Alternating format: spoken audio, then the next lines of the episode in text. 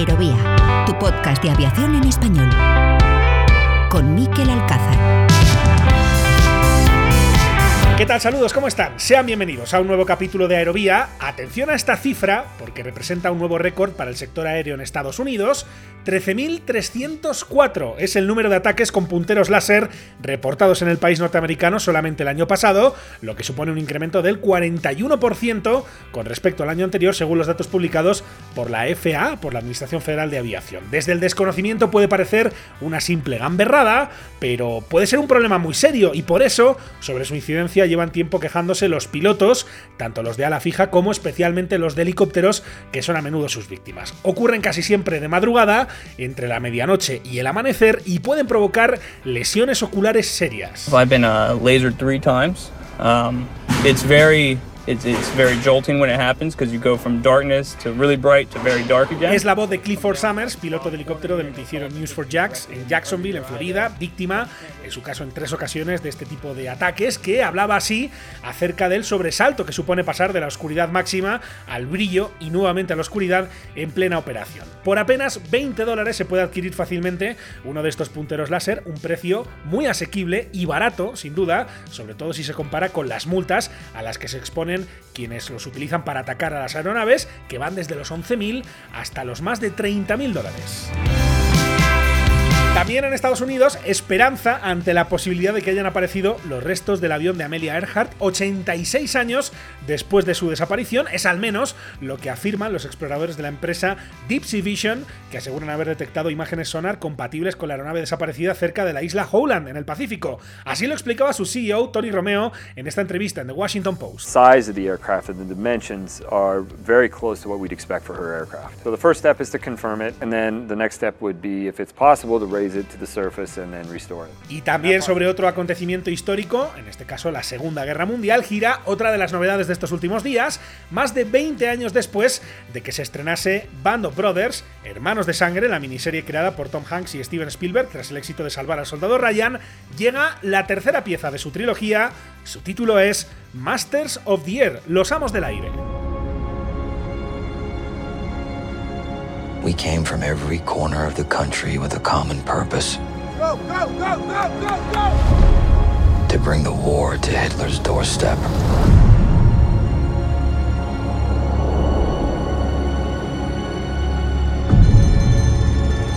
These daylight missions. They're suicide. And watch the move.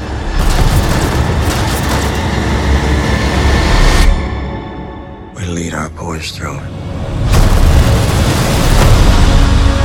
Band of Brothers nos pusimos en la piel de un regimiento de infantería paracaidista del ejército de Estados Unidos. En The Pacific, que fue la segunda miniserie, esta es del año 2010, vimos el conflicto desde la mirada de distintos regimientos de la primera división de los marines, en ese caso en el Teatro del Pacífico. Pues bien, en esta tercera miniserie, en Masters of the Air, el protagonismo es para el grupo número 100 de bombarderos, para los pilotos y tripulantes que combatieron contra los nazis desde las fortalezas volantes, los B-17 Flying Fortress. First time in the sawmill, boys. Let's rack 'em up and knock 'em down.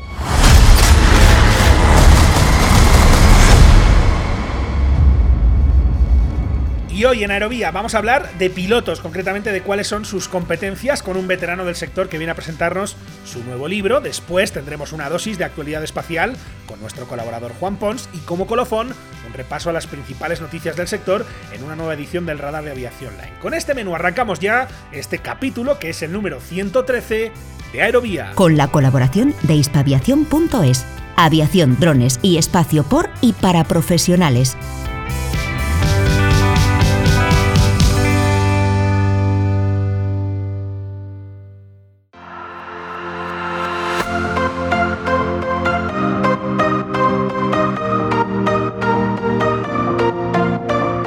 Conoce el mundo del transporte aéreo de la mano de sus profesionales. Escuchas Aerovía.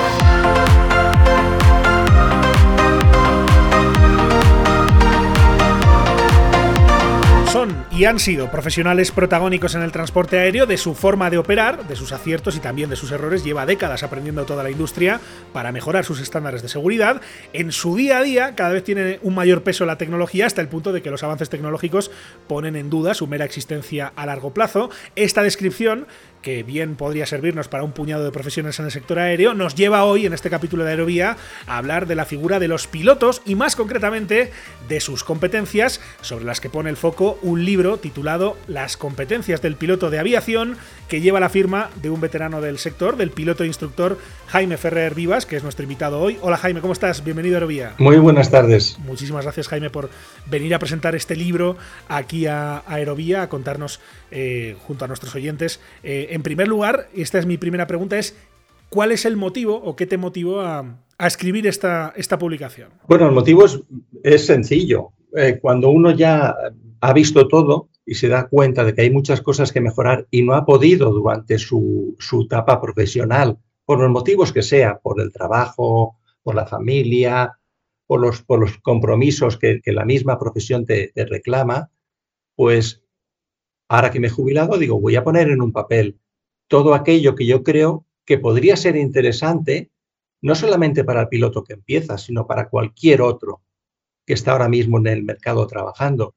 De hecho, es una de las, de las frases que resalto, que, es el, el, suplemento de un piloto que empieza y es el complemento de un piloto ya profesional que, está haciendo una, una, tarea en cualquier, pero no solamente en una aerolínea, sino en un, en un, en un, en un aeroclub, en cualquier trabajo aéreo porque esto no va de lo que estás haciendo, sino de cómo estás operando tu avión. Eh, eh, dices que te has jubilado recientemente después de una larguísima trayectoria, Jaime, que, empezó en, una aerolínea eh, ya difunta hace años, como era Spantax. Me imagino que, aquella aviación no tiene, no tiene muchas cosas que ver con lo que, con lo que hay ahora, ¿no? No, es totalmente diferente, totalmente diferente. Ahora mismo la aviación tiene unas máquinas extraordinarias, la aviación tiene una regulación y unos requisitos y una seguridad que antes, antes quedaban en manos del piloto. Y ahora hay un montón de involucrados que ayudan al piloto a que esa seguridad siga siendo pues, eh, tan alta como, siempre. Y cada vez los accidentes cada vez son menores y cuando ocurre un, un incidente, un accidente, afortunadamente el número de víctimas es mucho más pequeño que antaño la aviación de antaño era una aviación en la que ibas un poco por el mundo. Yo recuerdo haber llevado una bolsa de, las de mareo que se llevan con, dinero para ir a pagar las tasas del aeropuerto o las comidas de los pasajeros. Hoy en día esto es impensable. Ya las, las compañías aéreas te dan un soporte total al piloto para que se centre en volar el avión, no en otro tipo de cosas. En aquella época, pues volábamos un montón un montón, la regulación era más laxa, también eh, la regulación en cuestión de pequeñas cosas que le pasaban al avión también era más laxa. ¿Por qué? Porque los aviones no estaban tan perfeccionados como lo están ahora. Y eso es un poco el diferencial. ¿Quiere decir que somos mejores los, viejos que los jóvenes? No, somos diferentes. Hemos vivido diferentes, diferentes formas de aprender a volar, y hemos vivido diferentes experiencias que nos hacen diferentes, nada más, pero ni mejores ni peores. ¿Cómo dirías, Jaime, que, era de diferente ese piloto en la década de los 80 de los que empiezan ahora en el, sector? ¿Qué ha cambiado? Eh, ¿Qué ha cambiado no tanto en la aviación o en la tecnología, que eso es evidente que han cambiado cosas, ¿no? Pero ¿qué ha cambiado en, la persona que se sienta a los mandos de un avión? Bueno, pues empezamos desde el principio, desde, desde el entrenamiento. Yo recuerdo que en mi época yo tardé cuatro años en formarme como piloto, no porque fuera más tonto, sino era lo que duraba la, carrera, por llamarlo de alguna manera. Y a lo largo de la misma, yo realicé 700 horas de vuelo. Hoy en día, pues en un año y medio, dos años, se acaba la carrera y el, y el alumno, el piloto, el futuro piloto, ya está listo para ir a una línea, para ir a una línea aérea con 200 horas de vuelo. ¿Por qué necesitamos nosotros más horas? ¿Porque los aviones eran peores? No. Hay incluso, el otro día tuve la ocasión de estar en un, en un campo de aviación y vi una de las avionetas que yo volaba hace 40 años y sigue volando con, con, con, otros pilotos. Son avionetas que se mantienen muy bien y que, y que no tienen por qué, por qué morir en, el intento de seguir volando, son extraordinariamente buenas. Entonces, necesitábamos tantas horas, pues yo la achaco para aprender a hacer todas aquellas cosas que el avión hace ahora por sí mismo. Es decir, hay instrumentos que han desaparecido, el bastón y bola. ¿Cuántas horas he pasado yo aprendiendo a usar el bastón y bola cuando ahora ya no está? Ahora mismo una aproximación por o, NDB es prácticamente imposible encontrarla en Europa. ¿Cuántas horas de esas 700 tuve que dedicar yo a hacer aproximaciones, a aprender a hacerlas? Porque en, el, porque en, el, en Europa había un montón de aproximaciones de ese tipo. O sea, lo que hemos evolucionado es aprender a hacer las cosas que ahora hacen falta. En aquel momento hacían falta otras cosas. Lo que tampoco se veía entonces y, vemos ahora muy habitualmente son comandantes de veintimuchos o de treinta y pocos. Eh, que en, aquella época me imagino eh, era imposible de, imaginarse eh, verlos. no sé si eso habla un poco de cómo ha evolucionado la industria en estos años, también que ahora hay más personas que antes dedicándose a esto, y si eso tiene algún tipo de impacto en, cuanto a riesgos. En, en, ese aspecto, ya te digo yo que no. Porque yo en la primera compañía que estuve, entré pues, con, baja experiencia y aproximadamente estaba calculado que en un año y medio, dos años te soltabas de comandante. O sea, a los veintitantos años ya eras comandante de un 737. Las compañías de bandera, que fue el siguiente paso que hubo grande, pues el hecho de no progresar a comandante no era porque fueran más tontos ni más listos, sino porque había muchas más personas esperando esa progresión cuando aparecieron las compañías de bajo coste, la producción fue enorme, enorme. Y eso hizo que también hubiese comandantes jóvenes. Entonces, la edad no es sinónimo de bueno o malo, sino lo que has hecho en ese tiempo. Es un poco como la universidad. No, es que yo he ido a la universidad. No, lo importante no es que vayas a la universidad. Lo importante es que la universidad pase por ti. Entonces, ¿qué has hecho tú en esos años jóvenes en la aviación? ¿Has pasado por la aviación o la aviación ha pasado por ti? Entonces, la misma edad en diferentes personas no implica que uno esté listo y el otro no. Es una cuestión de madurez, nada más, pero no de seguridad. Son tan seguros un, piloto joven ahora como antaño. Pero sí es cierto, y lo, mencionas, eh, Jaime, que seguramente el piloto de hace 20, 30 años pasaba por más apuros, eh, le fallaban más cosas de lo que falla hoy en día, ¿no? A un piloto que está más acostumbrado a operar con cierta normalidad. y, eso no sé si ha implicado también que eh, haya pilotos que estén menos preparados eh, para afrontar ese tipo de situaciones que, uno no espera. Sí, no, fíjate una cosa. Estamos hablando de que yo en mi época, pues eh, raro era el día que no pasara algo. No te estoy hablando de un accidente, sino que no funcionara un instrumento, que no te funcionara el piloto automático. Y salías adelante porque estábamos preparados para hacerlo. Hoy en día, los pilotos jóvenes están preparados para otro tipo de cosas. Cosas que a, mí me pasaban y ahora ya no pasan. ¿Por qué voy a entrenar a un piloto a hacer algo que ya no pasa nunca en el avión? Y esto es un poco lo que va a la nueva, la nueva, la nueva tendencia del entrenamiento, de lo que manda la autoridad, del evidence-based training. Entrenamiento basado en evidencias, en lo que realmente ocurre. Y de hecho, pues ya están poniendo y dice, oiga, ¿por qué practica usted esta maniobra si no ha ocurrido en los últimos 20 años? y esta otra que sí está ocurriendo no se está practicando. Ahí es donde tenemos que ir y, mirar el nivel de, preparación o de seguridad del piloto. ¿Está preparado para lo que tiene que enfrentarse hoy o no?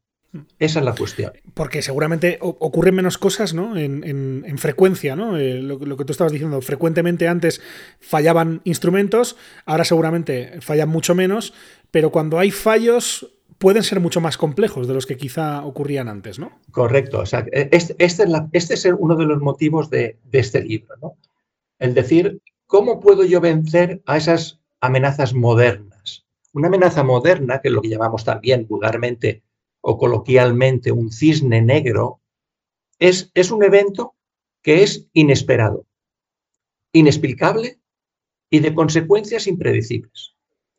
Quiere decir que antaño o que hay amenazas antiguas, correcto, sí las hay. Una amenaza antigua es un evento que es esperado, es un evento que es explicable y es un evento que tiene las consecuencias, sabemos lo, cómo va a acabar. Y eso, en eso se basa el entrenamiento actual de pilotos. Se divide el vuelo en lonchas de salchichón muy estrechas y se dice, ¿qué puede ocurrir entre el minuto 1 y el minuto 2 del vuelo? Pues puede ocurrir esto, esto y esto. Y yo lo que estoy haciendo es esperando que ocurra, no deseando que ocurra, esperando. Y cuando lo espero, digo, estoy esperando que ocurra. No ocurre, sigo adelante, me aburro y sigo hasta el siguiente minuto. Pero como lo estoy esperando, me entreno en ello y sé por qué ocurre. Por ejemplo, voy a practicar un fallo de motor en despegue. Entonces, espero que me falle en el despegue. Si no me falla, tan contentos. Pero entiendo por qué y, me han explicado por qué puede fallar. Porque se quede sin combustible, porque no alcanza el empuje, porque haya metido una pieza de una piedra que entre el motor mil cosas que me las explican y yo lo entiendo. Las consecuencias, aborto el despegue y no pasa nada. Me salgo por el final de pista y me, llevo el avión al hangar para que lo solucione. Eh, eh, y esas amenazas antiguas somos muy buenos los pilotos, extraordinariamente buenos. Hmm. Lo que pasa que a las nuevas son lo que llamamos esos cisnes negros, es a las que nos tenemos que enfrentar. Y lo que yo he intentado con este libro es ayudar al piloto a que la herramienta que nos ha dado la autoridad, que son las competencias del piloto, sean entendibles por los pilotos, porque nos cuesta entenderlas. Nos cuesta entenderlas igual que te, que te cuesta adaptarte a una nueva televisión en casa, a una nueva lavadora o a un nuevo coche. Porque el ser humano es reacio a lo que viene. Hmm. ¿Y por qué voy a cambiar la televisión si yo la veo muy bien? ¿Por qué voy a poner las competencias en vuelo si yo soy el piloto más seguro del mundo, que nunca me ha pasado nada y lo que me ha pasado lo he solucionado? Sí, pero tienes otras opciones que te van a ayudar a ser todavía más seguro y vas a estar más tranquilo en el avión. Por eso las competencias son las herramientas extraordinarias para estar preparado para cuando aparezca el cisne. Y, y si es posible, evitarlo. Hay una serie, Jaime, de sucesos que eh, motivan un poco esa reflexión de, bueno, eh, quizá la formación de los pilotos eh, se puede orientar de otra manera, ¿no? Estoy pensando, por ejemplo, en, lo que ocurrió en el río Hudson, que ahora fue recientemente el aniversario, ¿no? Con, con el capitán Chesley Sully Sullenberger, por ejemplo, el accidente, hablo de memoria, de Asiana en San Francisco, ¿no? O incluso el de Air France en el Atlántico, en ese vuelo de, eh, Brasil a, París, que digamos dan como aprendizaje que quizá la formación eh, no se estaba encarando lo suficientemente bien, ¿no? Y de ahí viene ese concepto de, del EBT que todavía se está instalando, ¿no? Es todavía nuevo dentro de los tiempos que se manejan en el transporte aéreo, pero del que seguramente se va a hablar durante mucho tiempo. Sí, hombre, eh, la implantación del EBT es complicada porque hay que basarse en evidencias. Y hasta que no tengamos todas las evidencias y todas las compañías, todos los pilotos seamos capaces de abrirnos en canal y decir, me ha pasado esto, ¿cómo lo puedo arreglar?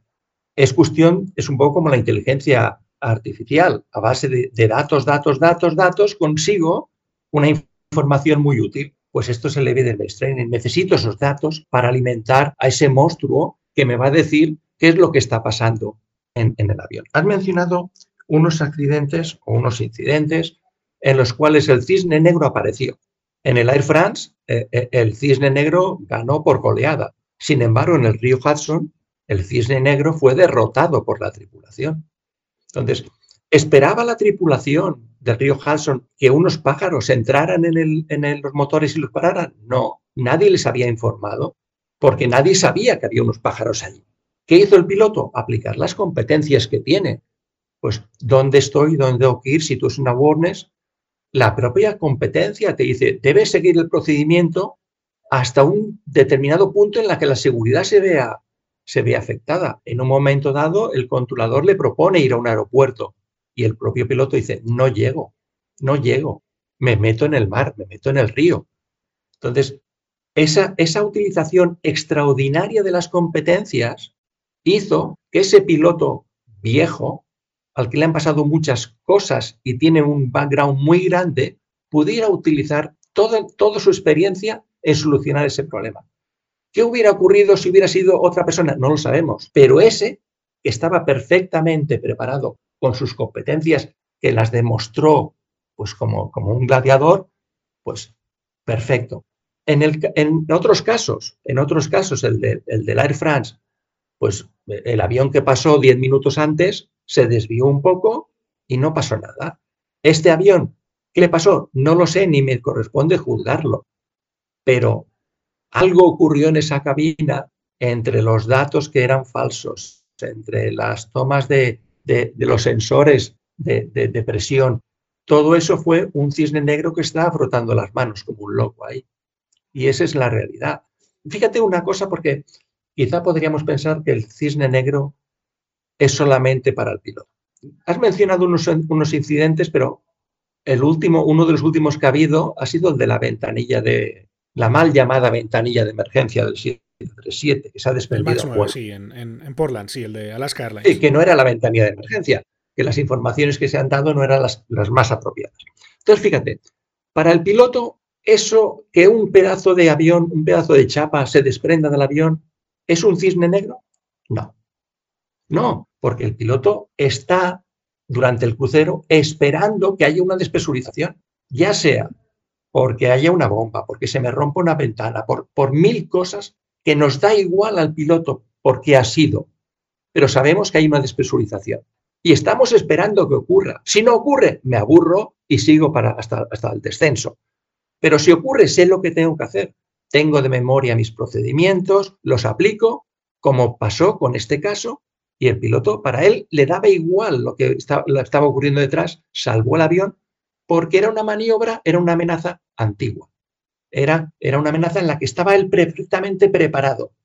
Si nos vamos a otro actor del mismo accidente, el constructor, el fabricante, para él fue un cisne negro, totalmente.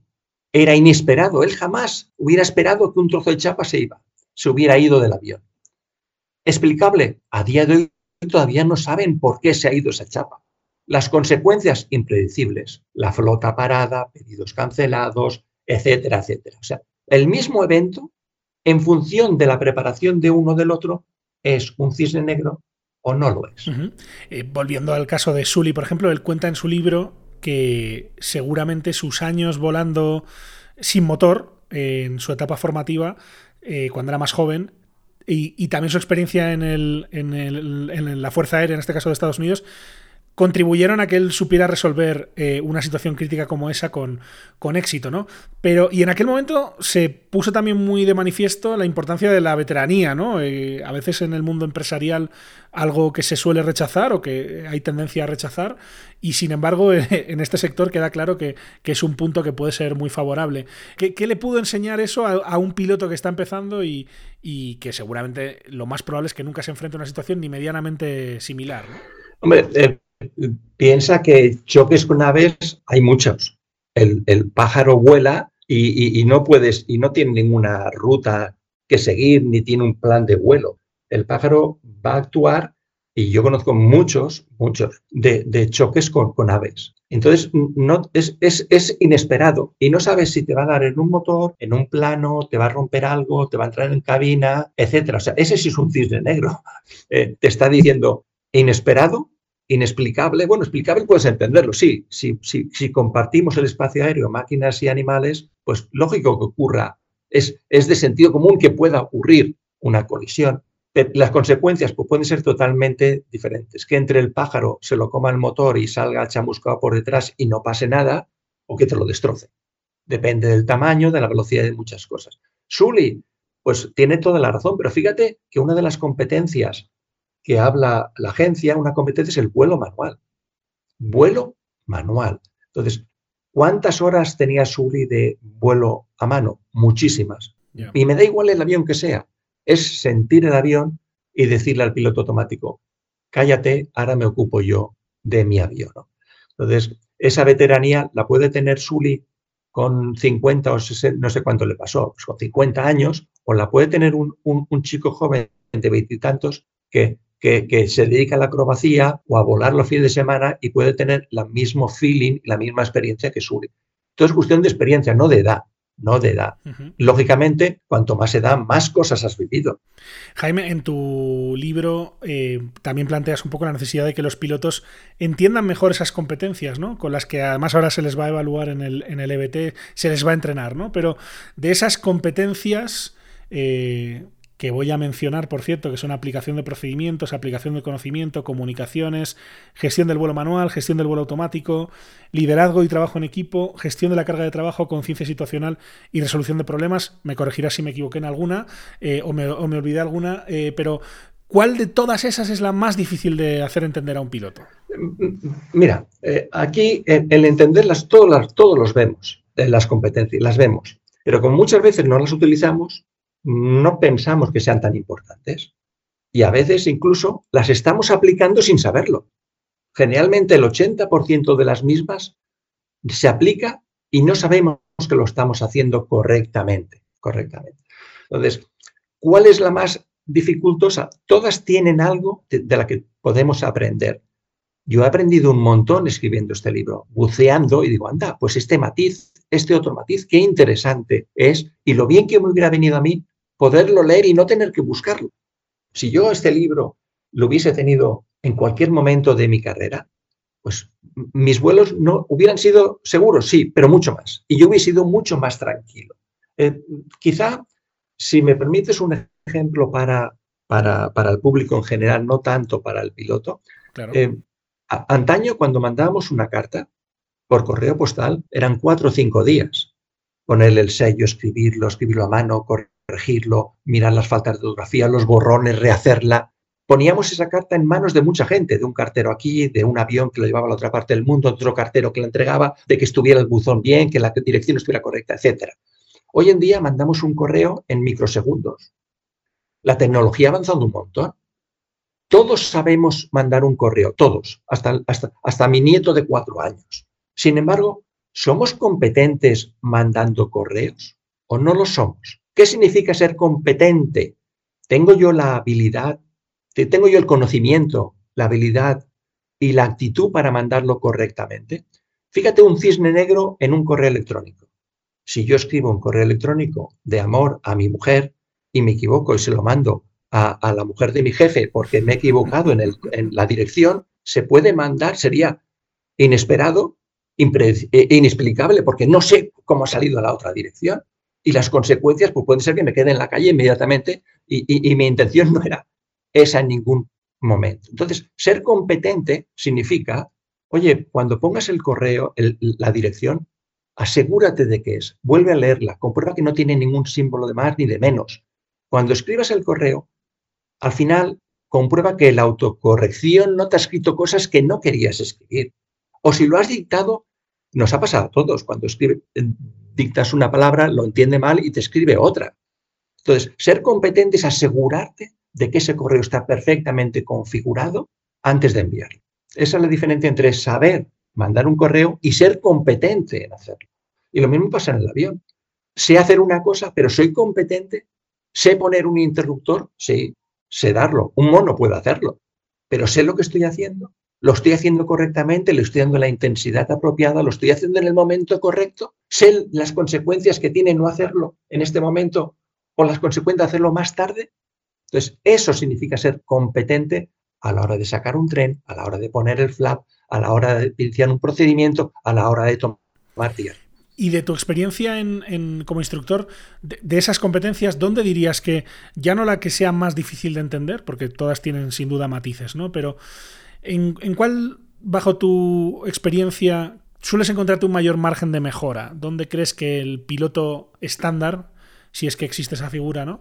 suele flaquear más? Pues mira, eh, hay dos, competencias que son las primeras que aprendemos, que son el vuelo manual y la conciencia situacional, es decir, ¿dónde estoy y dónde voy? Es lo primero que aprendes cuando estás en una avioneta para sacarte incluso el piloto, el curso de piloto privado o para volar por hobby o en tu ligero. ¿Cómo manejo la máquina y dónde, dónde estoy para poder saber dónde voy y dónde tengo que aterrizar y dónde tengo que despegar?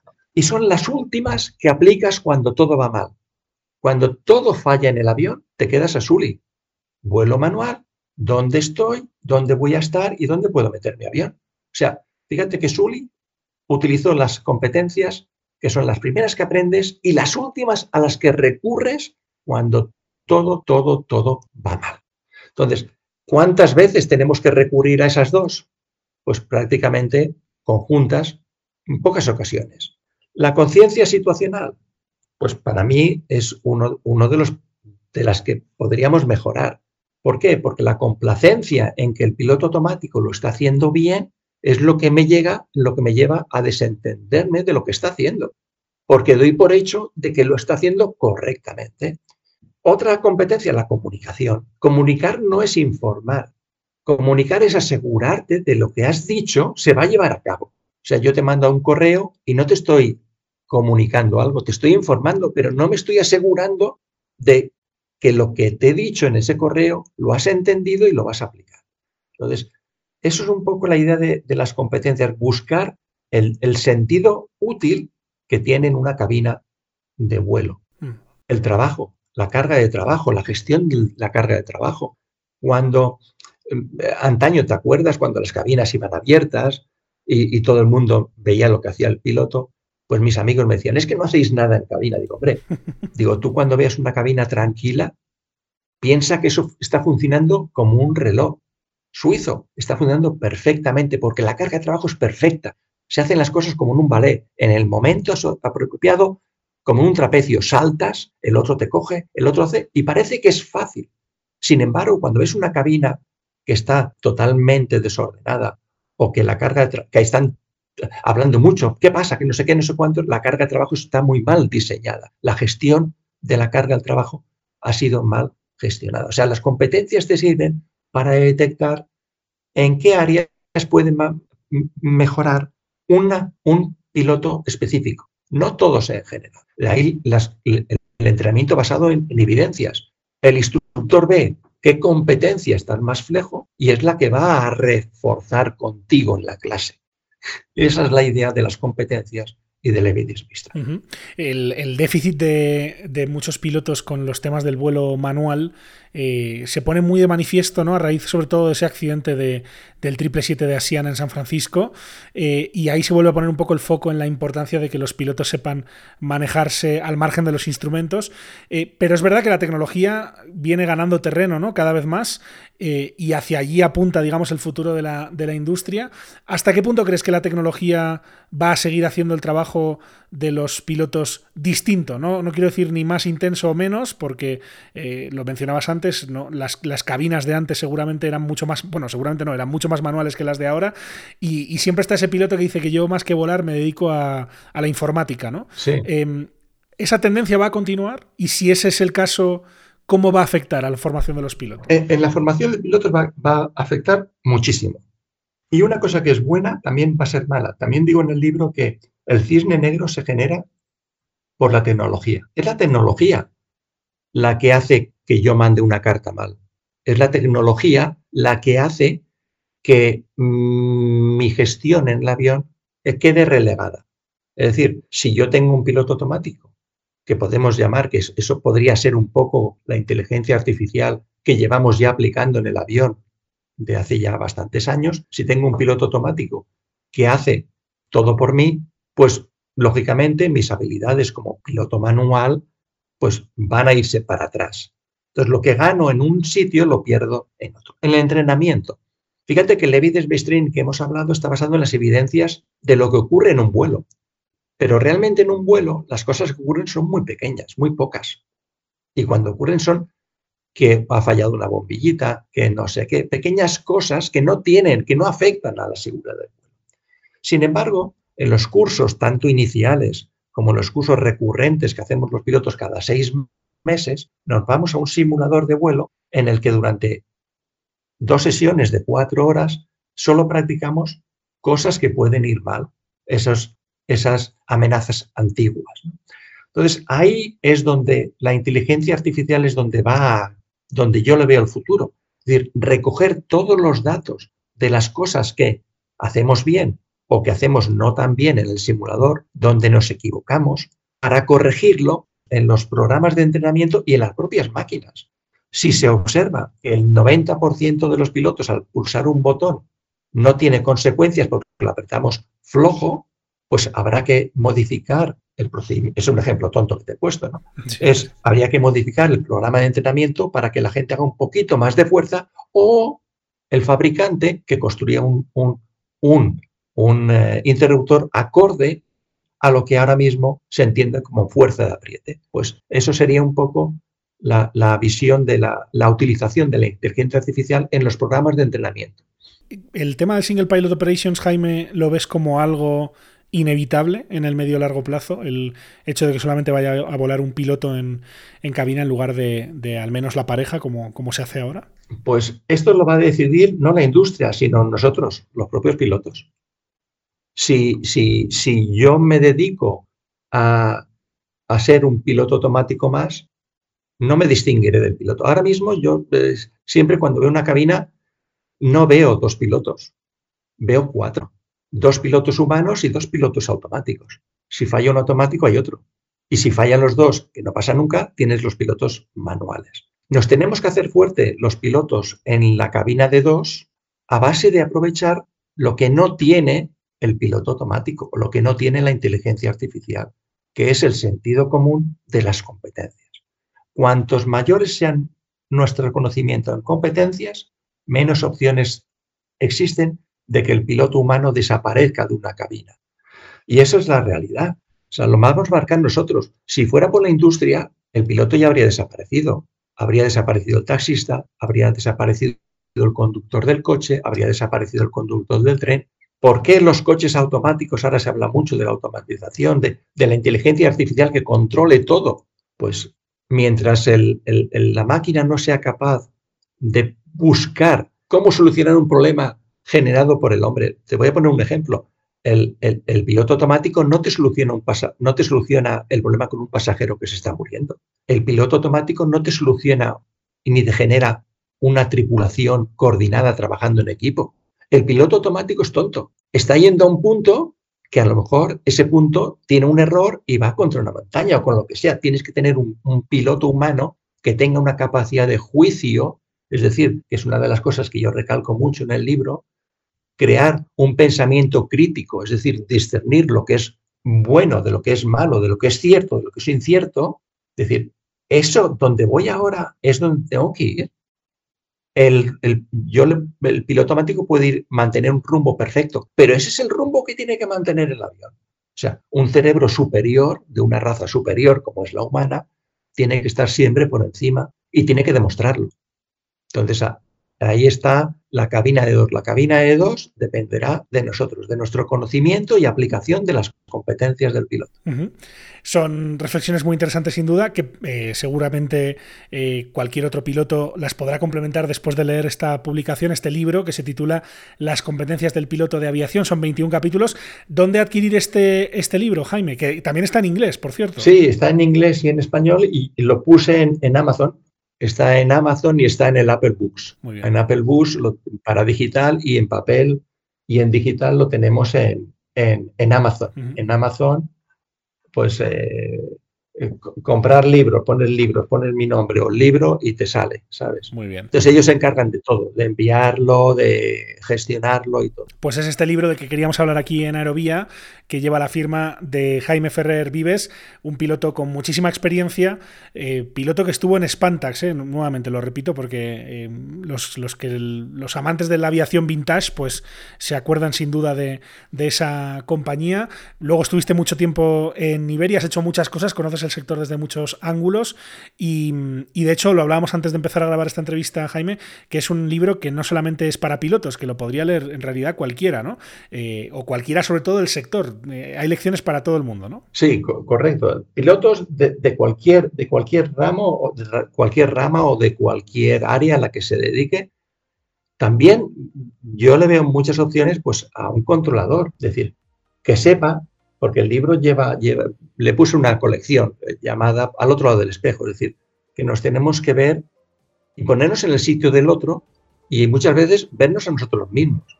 Entonces, mm, la, coordinación entre controladores y pilotos es extraordinaria, pero muchas veces no conocemos el trabajo del otro, de la otra persona. Y en este libro, pues aquí puedes ver cómo piensa un piloto, cómo piensa, qué es lo que... Yo he puesto ejemplos, todos son ejemplos de cosas que yo he vivido, Mm. los, los 120 ejemplos, o cosas que me han contado, pero que son reales, realistas, no son, no son historias fantasiosas, ni mucho menos. Entonces, ver cuál es la mentalidad, cómo piensa un piloto, cómo, cómo habla un piloto, qué es lo que, qué es lo que tiene entre manos, ¿no? esa, esa máquina maravillosa que nos permite pues, cumplir nuestros sueños de volar. Pues es el libro que recomendamos aquí a nuestros oyentes que nos ha venido a presentar Jaime Ferrer Vives. Jaime, ha sido un placer charlar contigo. Suerte con el libro y que vaya todo muy bien. Muchas gracias. Muchas gracias a vosotros por, por esta oportunidad. Un saludo, gracias. Gracias.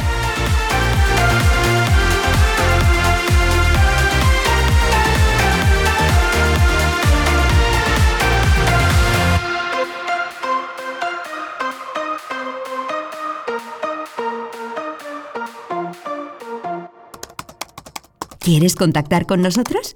Escríbenos a info.aerobia.net. Five, four, three, two, one, Un zero. top Ignition. allumage P80 Liftoff. Endeavor, press to ATO, select Zaragoza. Press the ATO, select Zaragoza. En Aerovía miramos al espacio en La Frontera Infinita.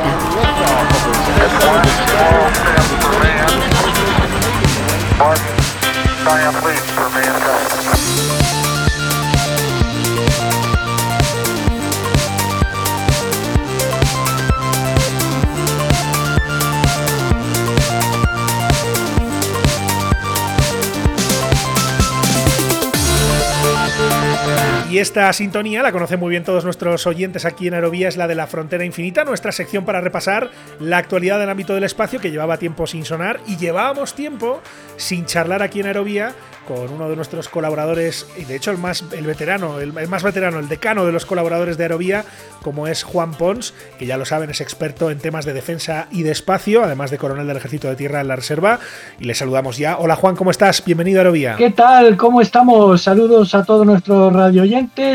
Y nada, es- estoy en tierra. En esta ocasión no hay, no hay vuelo porque como, como sabemos hay una crisis importante en el tema de los lanzadores a escala mundial. Así que vamos a empezar con las novedades que tú consideres oportunas de las que Muy bien, Juan. Vamos, si te parece, eh, Juan, a repasar algunas de las noticias que tienen que ver con el sector espacial y particularmente el español de estos últimos meses. De lo último, último, es esa noticia que nos dejaba PLD Space, la compañía española de la que ya hablamos en septiembre de su exitoso lanzamiento del Miura 1, que ha sido la adjudicada, la adjudicataria en este caso del PERTE aeroespacial. Se llevan ni más ni menos que 40 millones de, euros en este caso para continuar con el trabajo y sobre todo para cumplir la misión que tienen ante sí. Así es, así es. eh, PLD está eufórica. eh, Raúl Verdú, Raúl Torres, Eze- Ezequiel Sánchez, su presidente, están muy, muy, muy contentos eh, porque han conseguido en el espacio de tres días dos importantes, vamos a llamarle, premios de la lotería. Por un lado, han resultado ganadores del, concurso que sacó el Ministerio, en este caso el CEDETI, el Centro de Estudios, el Centro de Estudios para el Desarrollo y la Innovación eh, español, dependiente del Ministerio de Ciencia, y ha conseguido alzarse con la victoria para desarrollar un lanzador español, un lanzador 100% español. Competía con Pangea, otra empresa española que eh, apostaba por una tecnología de Aerospeak, una tecnología ya conocida, pero súper, súper compleja, a diferencia de la tecnología más convencional, más convencional, pero más eficiente de, de PLD. Y les han dado 40,5 millones de euros para que desarrollen el lanzador Miura 5, que termine en su desarrollo para finales del año 2025. O sea, tienen dos años para hacer el lanzador, para terminar el lanzador Miura 5. Buena noticia de la empresa ilicitana, que valoraba así, por cierto, uno de sus cofundadores. Escuchamos lo que decía Raúl Torres en este vídeo de la compañía. Hoy hemos sido notificados de que hemos finalizado con éxito la fase 1 del PERTE y que hemos sido los adjudicatarios de la fase 2 de PERTE por valor de 40 millones de euros, que supone el desarrollo y eh, la entrega del primer Miura 5, que posteriormente será lanzado desde la, desde la Guayana francesa, en el puerto espacial eh, europeo. Para nosotros es una tremenda alegría, es todo un reto y una responsabilidad el poder hacerlo, que la asumimos y que deseamos el poder llevarla, llevarla a cabo. Eso supone que a final del año 2025 Miura 5 esté listo para, para efectuar este, este primer lanzamiento y que además supone una oportunidad estratégica e industrial impresionante para nuestro país. Va a ser la primera vez que nuestro país se enfrente al desarrollo de un lanzador eh, orbital y es un orgullo que haya sido Space la empresa seleccionada para, para poder llevarlo a cabo. Por supuesto, vamos a hacerlo y lanzaremos. Vamos, Miura. Esto con respecto a ese PERTE aeroespacial que se adjudicó PLD Space, esos 40 millones para desarrollar ese lanzador español de pequeños satélites, pero no es la única buena noticia, Juan, que tiene que ver con la empresa española. No, ni mucho menos. Eh, con una diferencia de escasamente tres días, han recibido otro espaldarazo eh, los chicos eh, de Elche de, de PLD Space y han conseguido ser una de las cinco empresas que desarrollan los conocidos como micro lanzadores, o sea, los lanzadores pequeños, eh, y ha sido una de las cinco, como he dicho, para eh, concursar al programa de la Agencia Espacial Europea y de la Unión Europea que se denomina billete de vuelo, es decir, que puedan llevar pequeños satélites al espacio y entre las cinco deben competir. Esas cinco son, por un lado, la española PLD, por otro lado, dos empresas alemanas, por otro lado una empresa británica y por otro lado una empresa francesa. Esas cinco, esas cinco son dos empresas de Alemania, una empresa británica, por cierto, esa empresa británica es Orbex y su presidente, su consejero delegado es el que fue hasta hace poco, que luego hablaremos de ello, fue el director general de la Agencia Espacial Española, Miguel Belló. Y la, la quinta empresa es eh, Ariane Space, que también participa en este proyecto con un pequeño lanzador que están, están desarrollando. Es decir, un éxito, un doble éxito, una carambola de PLD que le asegura un futuro, digamos, brillante, digamos con todas las palabras, si es que logra desarrollar el Miura 5, porque esta segunda, esta segunda concesión de formar parte de, ese, de esos cinco empresas está ligada a que el Miura 1 pueda volar y, por supuesto, llevar esos satélites pequeños al espacio. Pues eh, empieza muy fuerte y muy bueno el, 2024 para PLD Space, empresa de la que seguiremos sin duda pendientes aquí en Aerovía, ojalá que también con muy buenas noticias durante el año y las iremos contando aquí en la frontera infinita. Eh, y has mencionado la Agencia Espacial Española, teníamos que mencionar dos noticias más relacionadas con el sector espacial español de los últimos meses.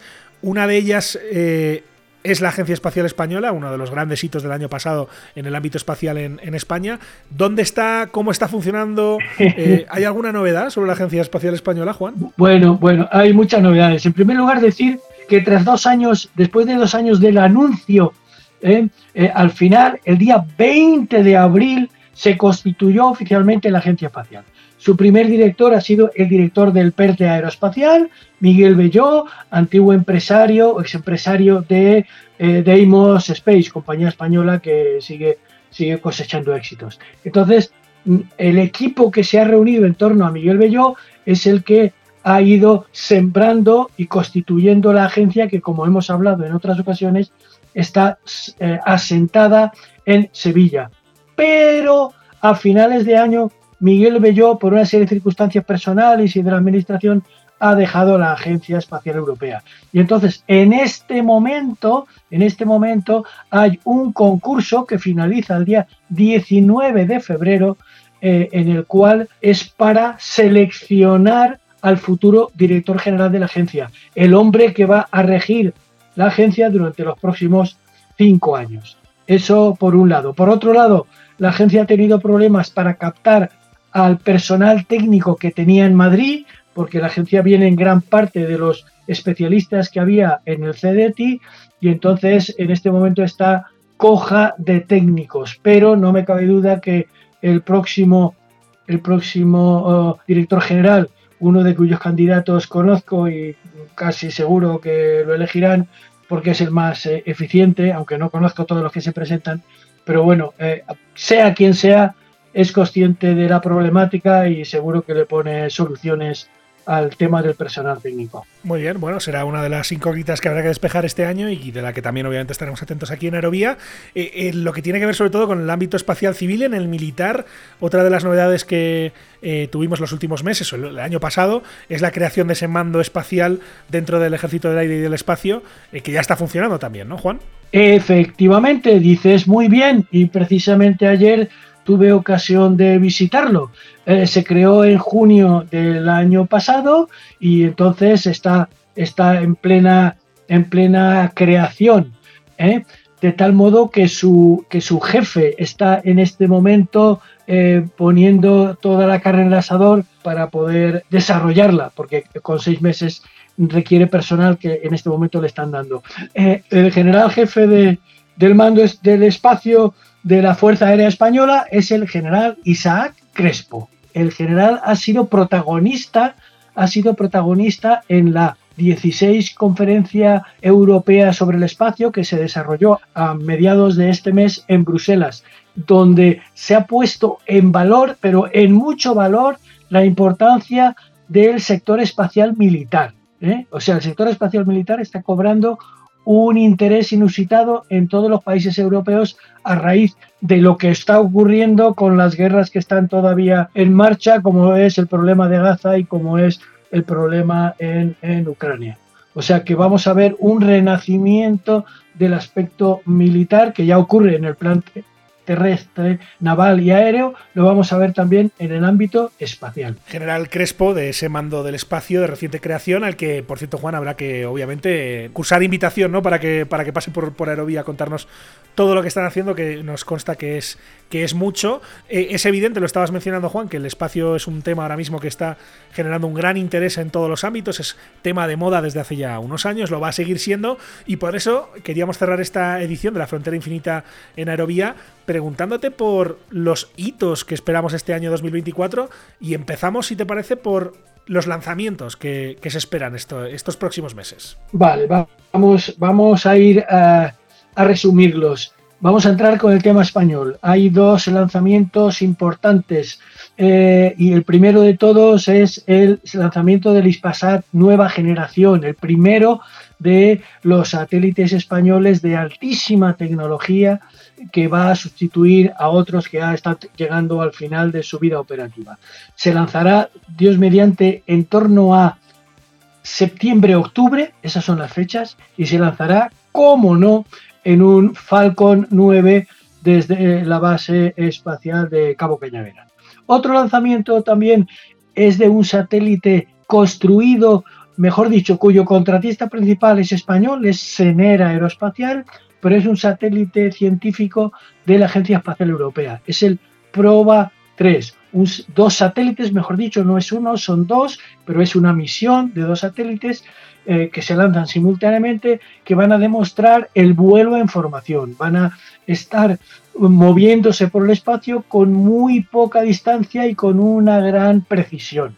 y este satélite, o estos dos satélites, esta misión será colocada en el espacio, dado que hay una crisis de la que ahora inmediatamente hablaremos, una crisis en, Europa de lanzadores, pues va a ser lanzado mediante un cohete de la India. Desde la India, con un cohete de la India, que ya han conseguido unas tasas de fiabilidad, como demuestra el, hecho de que la sonda Chandrayaan de la India haya llegado a la Luna y la India sea el quinto país que lo ha conseguido. ¿no? Y no sé, Juan, en el ámbito internacional si hay algo de lo que debamos estar pendientes. Sí, sí, toda la comunidad internacional está expectante de ese super lanzador como es el Starship de, Elon Musk, eh, más grande que el que el famoso eh, Saturno 5, son 121 metros de longitud, de altura, y no se sabe si volará eh, en este año, se retrasará. Bueno, eh, dada la complejidad del, lanzador, mm, tampoco, tampoco sería nada extraño que se retrasara un poco más,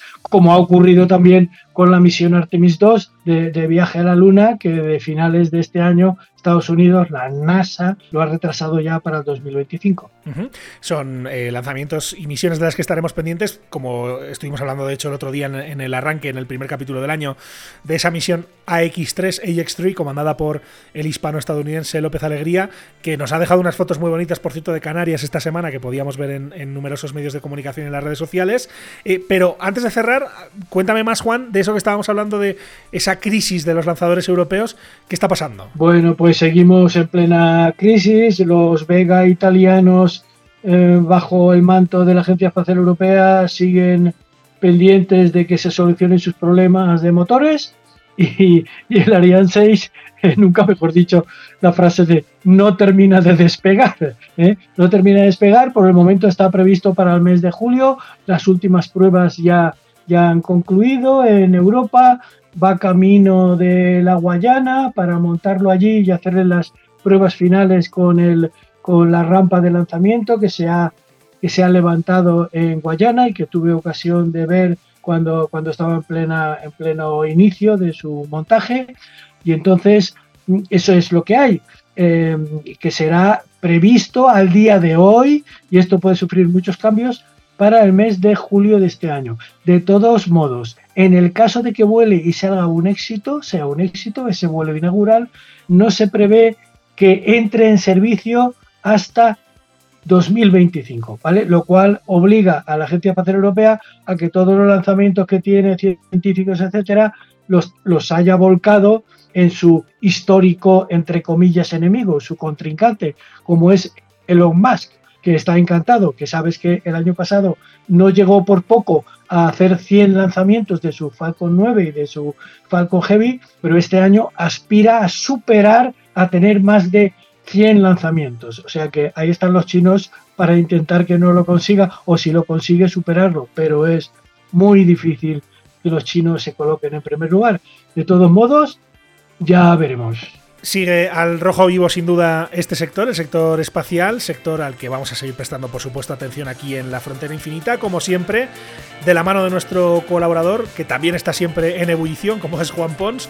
Juan, como siempre, un placer, charlamos pronto y seguimos eh, en unos capítulos conversando sobre espacio aquí en Aerovía. Que vaya todo muy bien, un abrazo, gracias. El placer es mío, estoy en tierra, como ya te digo, no tenemos lanzadores europeos. Un fortísimo abrazo a todos. Un abrazo, gracias Juan. Adiós.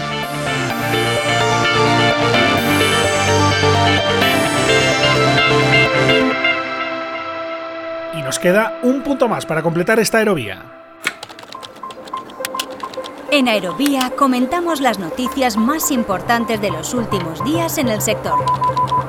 Un incidente de esta naturaleza que le vamos a contar obliga a un avión a devolverse a su aeropuerto de We know that the pilot sent a distress signal. A technical issue uh, is what it's being called. It's hit UK air traffic control systems. Airlines are warning of lots Rattraper un retard considérable. Aujourd'hui encore, la pagaille était visible à la fois dans le hall et en coulisses. Schwere Gewitter und heftige Regenfälle haben den Frankfurter Flughafen kurzzeitig lahmgelegt. Conectamos y ponemos en marcha el radar de aviación line.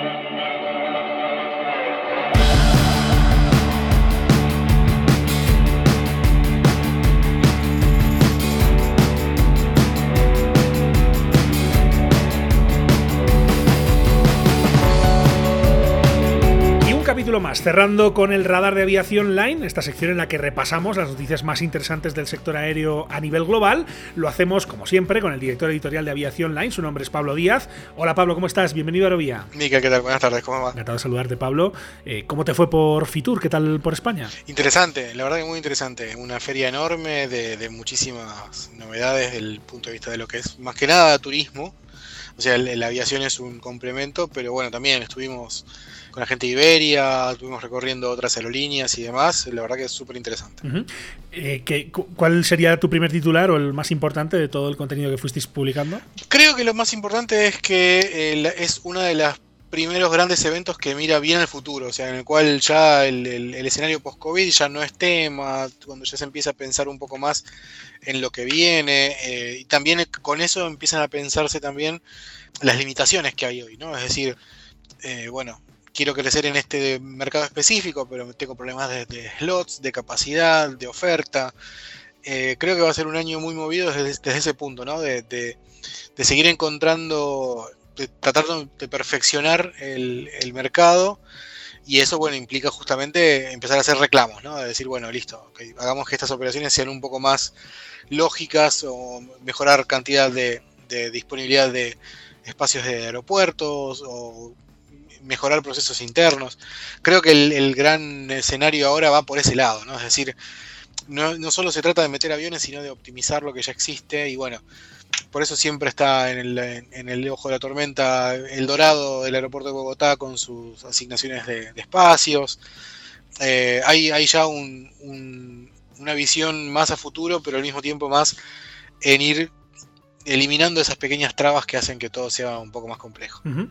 eh, una de las trabas eh, para alguna que otra aerolínea la conocimos a última hora del, del domingo, de este domingo en, en América, eh, que publicaba Dominic Gates, uh -huh. periodista premiado con el Pulitzer por el trabajo que hizo alrededor de la crisis del MAX uh -huh. en el Seattle Times, hablando de un nuevo problema de calidad detectado en, en 50 fuselajes del, del MAX que va nuevamente a poner en problemas las entregas del fabricante norteamericano. Sí, exacto. Aproximadamente 50 aviones son los que van a, están, van a tener revisiones adicionales.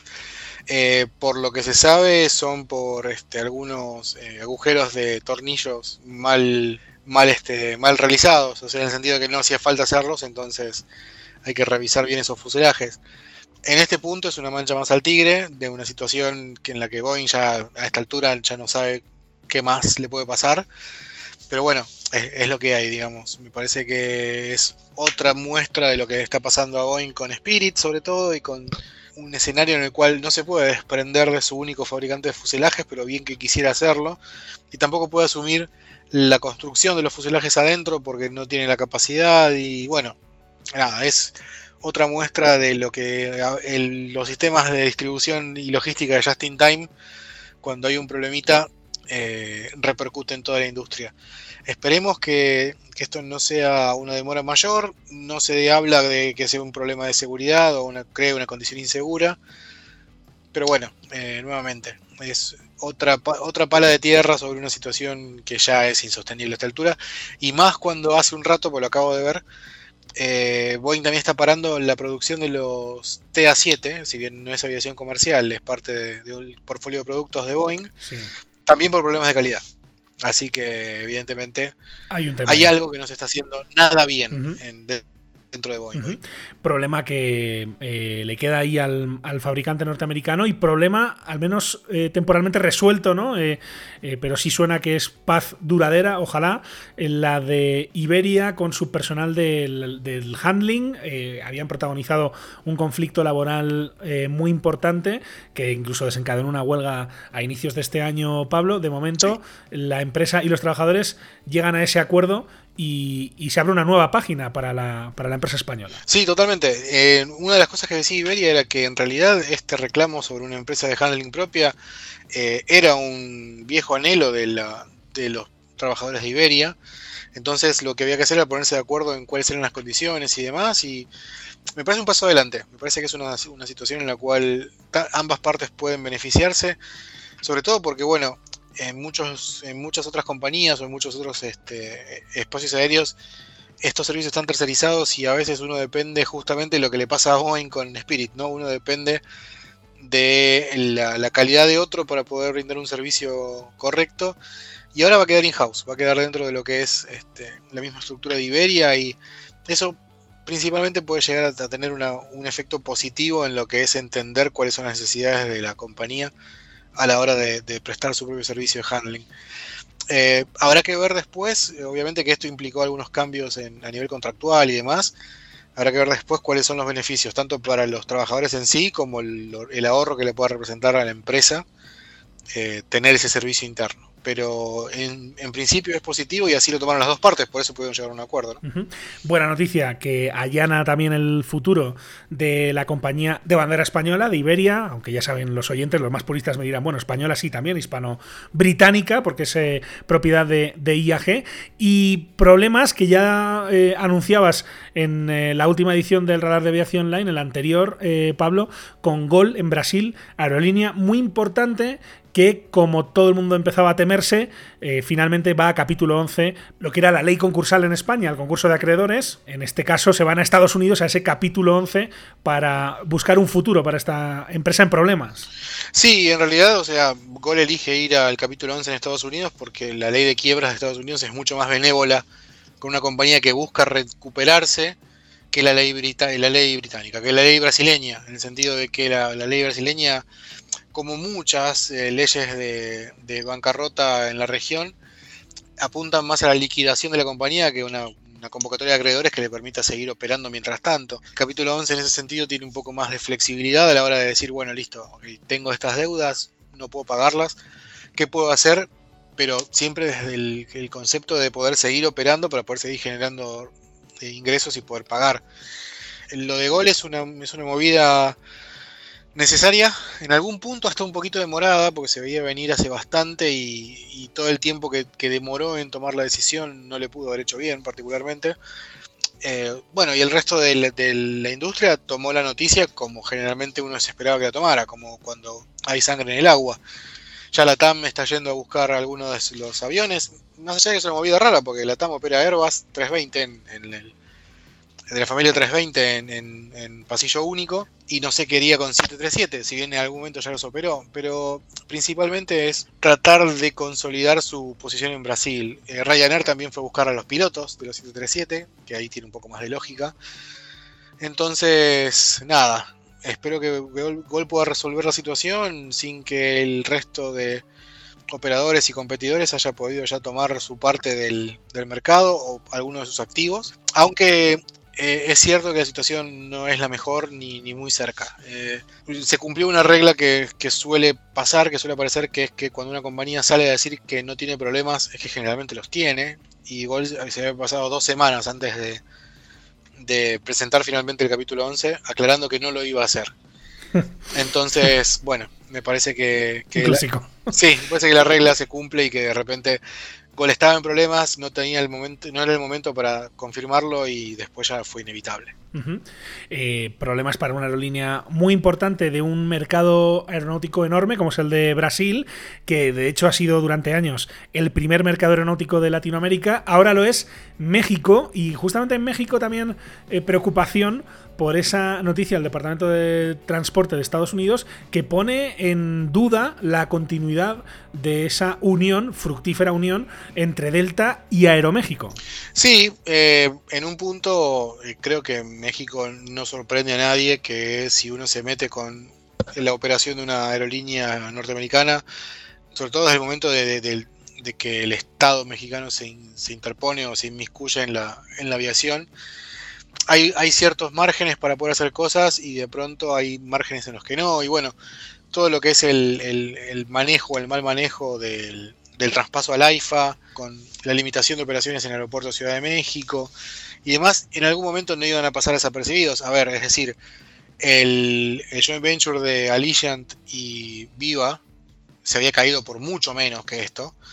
Entonces era esperable que de repente la, el Departamento de Transporte no permita seguir al seguir con el joint venture porque obviamente que la situación para las aerolíneas norteamericanas en estadounidenses en ese mercado hoy por hoy no es el mejor por digamos más allá de, de- del IFA y demás el tema de que haya aparecido mexicana. Eh, entonces son muchas cosas muchos signos de intervención del estado que eh, no le gustan al, al DOT para defender a sus aerolíneas y por tanto hace caer un, un acuerdo que era importante, sobre todo para, para Delta sí, para Aeroméxico también, pero sobre todo para el tema de- para los eh, usuarios, para los viajeros que podían elegir mejores combinaciones a partir de, de- esa asociación. ¿Cuál será el impacto para los viajeros? Y hay que verlo todavía, pero no va a ser liviano ni, ni va a ser positivo.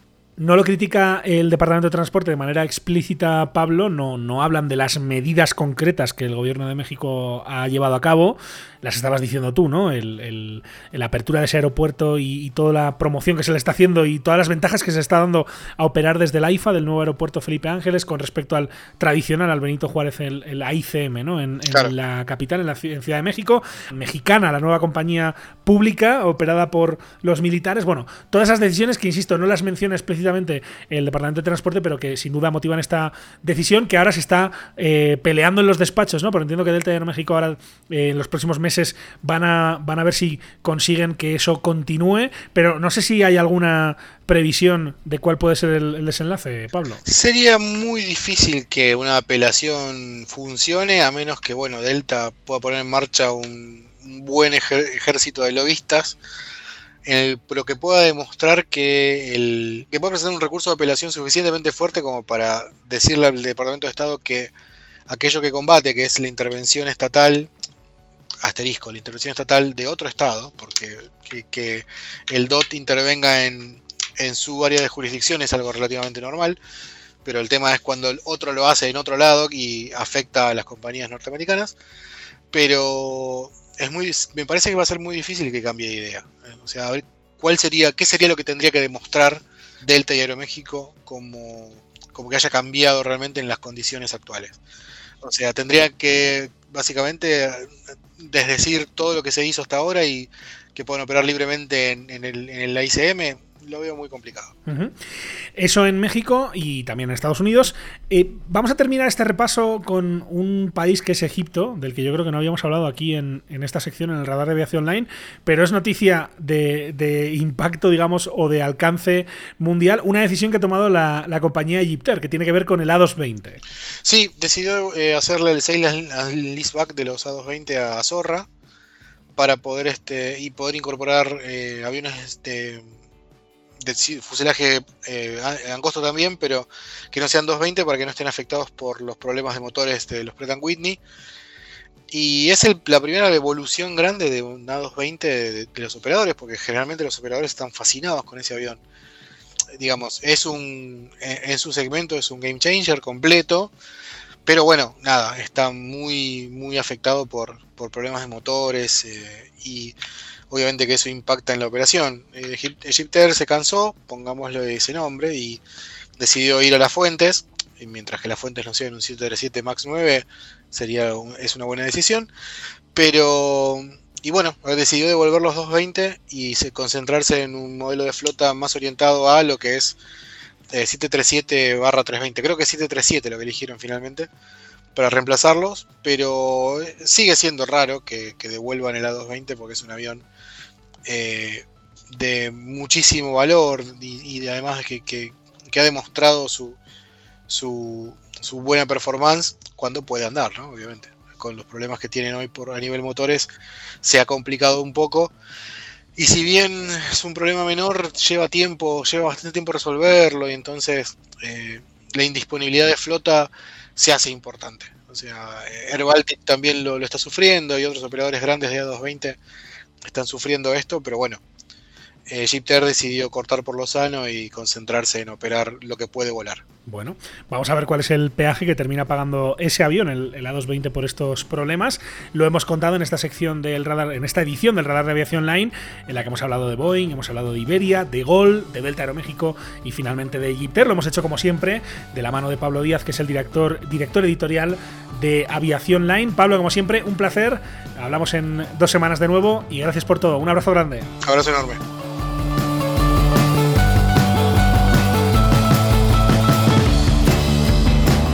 Y así llegamos al final de este capítulo en Aerovía. Pronto, en apenas dos semanas, nos volvemos a encontrar de nuevo con ustedes en las principales plataformas como Spotify, Apple Podcast, Evox, Audible, etc. Mientras tanto, recuerden que todos nuestros contenidos siguen a su disposición en www.aerovía.net.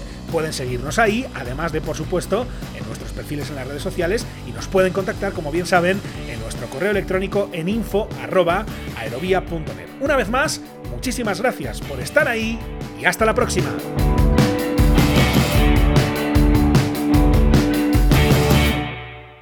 Wind calm, clear for takeoff, runway 36 Aviación civil, aviación militar, aviación general y deportiva, drones, espacio. ¿Quieres estar al tanto de lo que ocurre en el sector? No olvides seguirnos en tu plataforma favorita. En Apple Podcast, Spotify, Evox, Podbean, Tuning y más. Busca Aerovía, tu podcast de aviación en español y suscríbete. Suscríbete.